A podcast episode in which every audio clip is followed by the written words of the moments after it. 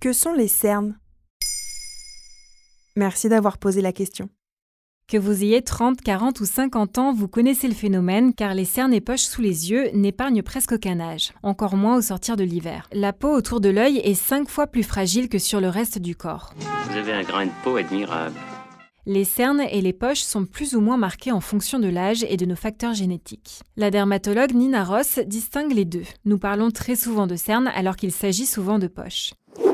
Les poches sont des œdèmes qui concernent une majorité de personnes, car elles se forment naturellement avec le temps. Les cernes sont des variations de la coloration de la peau sous l'œil. Il faut aussi distinguer les cernes creux et les cernes colorées. Alors quelle est la différence justement? Les cernes creux peuvent être anatomiques ou liés aux modifications du volume du visage. En effet, la peau, tout comme la graisse, les muscles et les rebords osseux s'affinent avec le temps. Pour atténuer cet amincissement de la zone, on peut s'hydrater quotidiennement avec une huile végétale biologique selon la dermatologue.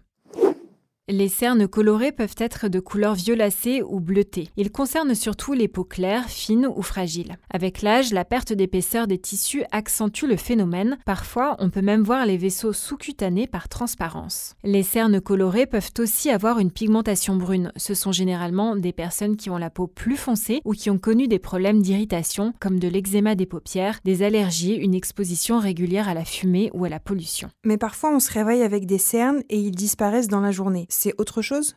Pierre Mousse, alias Dr Mousse, interne en médecine et chroniqueur, rend la microcirculation responsable de ce phénomène. Il indique La couleur des cernes est due à l'accumulation des pigments du sang qui transparaissent sous la peau fine autour des yeux. En temps normal, le sang draine ses pigments sur tout son parcours. Mais en cas de circulation sanguine difficile, de nombreux vaisseaux sanguins sont inactifs et ne remplissent pas leur rôle de draineur. Les pigments finissent donc par s'entasser.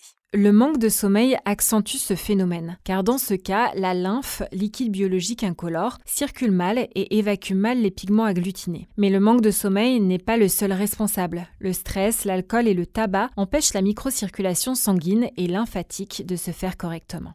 Et mis à part dormir et faire attention à son hygiène de vie, qu'est-ce qu'on peut faire pour protéger le contour de l'œil?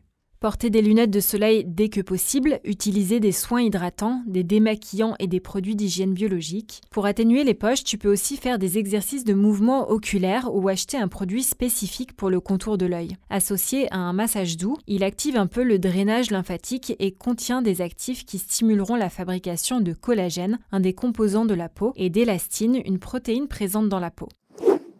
Si l'on souhaite atténuer les cernes bleues, il faudra opter pour un camouflage avec un cosmétique teintant. On peut aussi utiliser une crème anti-rides ou vénotonique qui augmente la tonicité des parois veineuses. Pour les cernes bruns, ici il n'y a pas vraiment de solution. En tout cas, les crèmes dépigmentantes sont à éviter car irritantes. Maintenant, vous savez, un épisode écrit et réalisé par Émilie Drujon. En moins de 3 minutes, nous répondons à votre question. Que voulez-vous savoir? Posez vos questions en commentaire sur les plateformes audio et sur le compte Twitter de Maintenant vous savez.